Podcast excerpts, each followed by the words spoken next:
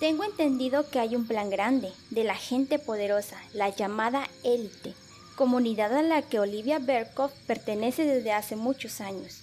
¿Qué planean? A lo que entendí, para pertenecer ahí tienes que hacer un sacrificio, casi como un pacto con el diablo, con tal de tener dinero y fama. No había oído de eso. Bueno, creo que lo que quieren ahora es que se ofrezcan a los hijos primogénitos. Si quieres ser famoso, entonces tienes que entregar la vida de tu hijo, de la edad que tenga. ¿Eso pudo pasar con Elton?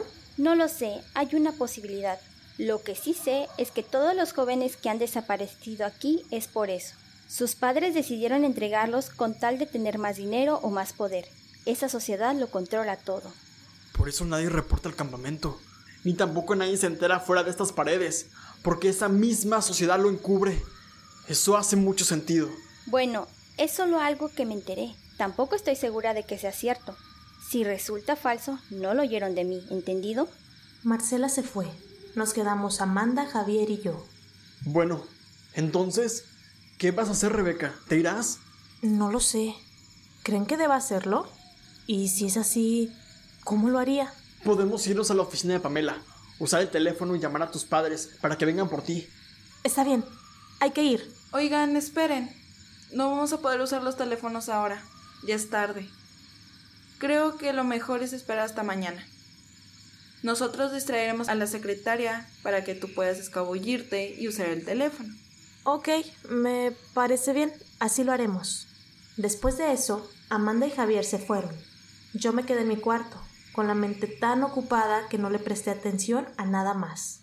Dormí.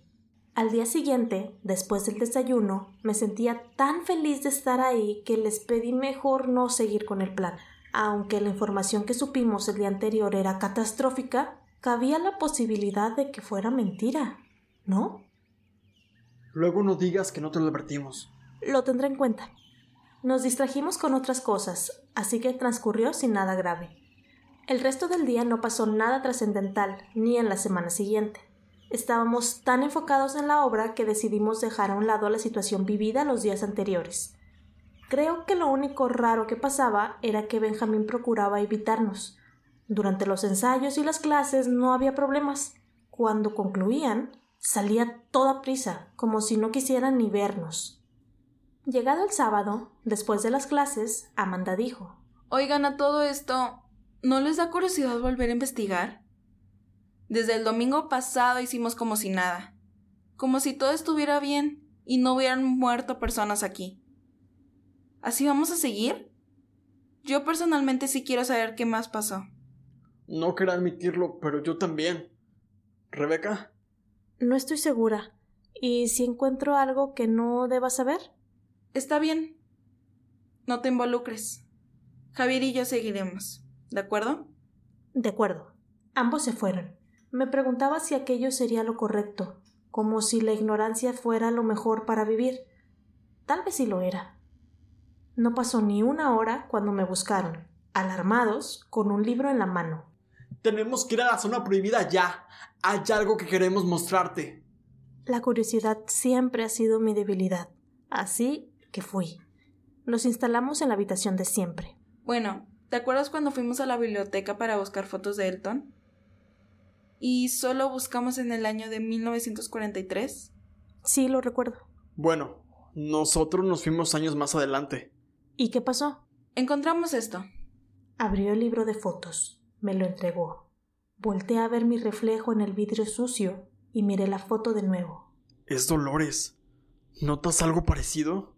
Somos idénticas. O sea que no solo hay un Elton ahí suelto. También estás tú, o Dolores, o tú. ¿Estás segura de ser quien dice ser? Bueno, no sé qué decir. Tengo recuerdos de mi infancia, de mi adolescencia, fotos antiguas. Eso es prueba de que existo y soy Rebeca, ¿no? Ignoro si la sociedad ahora tiene la tecnología para hacer máquinas que se vean como humanos pero no lo sean. Esperen. Alguien viene. Tal y como si se hubiera repetido lo que vivimos hace unos días, volvimos a escuchar. Ay, otra vez vi que alguien se fue para allá. Ya estoy harta. ¡Ey, tú! ¡Alto ahí! Buenas noches, oficial. Lo siento. Yo no sabía que esta era una zona prohibida. ¿Otra vez tú? Largo de aquí. No sé qué tanto merodeas en esta zona. Me haces trabajar de más. Sí, yo me voy. Gracias. ¿Escucharon? Amanda y yo asentimos. ¿Se acuerdan de que la policía dijo que siempre se encontraban con Benjamín aquí y siempre repetía las mismas palabras como si fuera lo único que supiera decir? No solo eso. ¿Han notado que se sabe las líneas de la obra casi a la perfección? Incluso se las sabía desde el primer ensayo. Las máquinas humanoides son reales entonces, ¿no? ¿Qué otra explicación podría tener? Entonces, ¿yo tampoco soy real? Hay que comprobarlo. Debe de ser fácil. ¿Cómo? Vamos a cortarte la mano. Si sangras, eres real. Encontraremos la manera de cortar también a Benjamín. ¿Qué dicen? Sí, si es la mejor manera, adelante. Estiré mi brazo. Aquí no, no tenemos nada para cortarte. Volvamos al campamento. Cuando llegamos, nos encontramos con la sorpresa de que estaban reuniendo a todos en el comedor. Fuimos. Jóvenes, es de mi agrado informarles que a partir de mañana estarán llegando los agentes tanto deportivos como culturales, así que los horarios se modificarán. A la salida, aquí podrán encontrar los avisos pegados en la ventana. ¿Alguna pregunta? Nadie levantó la mano ni alzó la voz. Perfecto. Si no hay dudas, prosigan con sus actividades. Uno a uno los estudiantes se fueron. Javier, Amanda y yo nos quedamos sentados. Tenemos que dar todo de nosotros. Los agentes van a estar presentes, incluso en los ensayos. No más distracciones. Concuerdo. ¿Y tú, Rebeca? Claro, tenemos una obra que montar, motivo por el cual suspendimos cualquier actividad que tuviera que ver con el misterio de la desaparición de Elton. Durante la semana siguiente, los ensayos fueron más interesantes. Ya teníamos casi toda la obra lista, así que nadie traía libreto.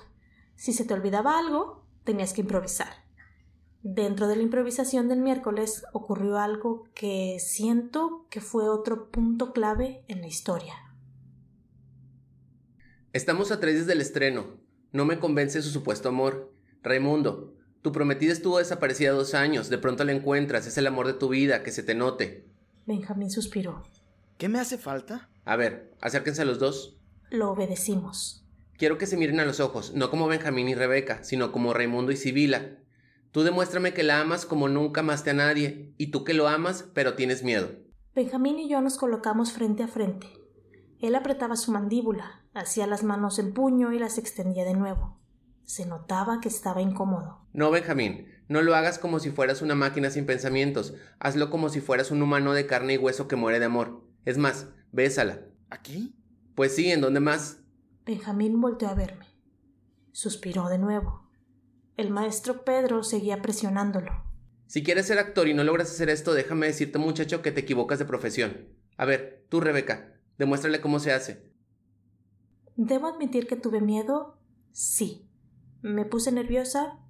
Claro. Finalmente lo hice. Puse mis manos sobre sus mejillas. Me acerqué a él, tan cerca que pude sentir el calor emanar de su cuerpo. Mis labios tocaron los suyos por unos segundos. Me alejé despacio. Volté a ver al maestro. Sonreí.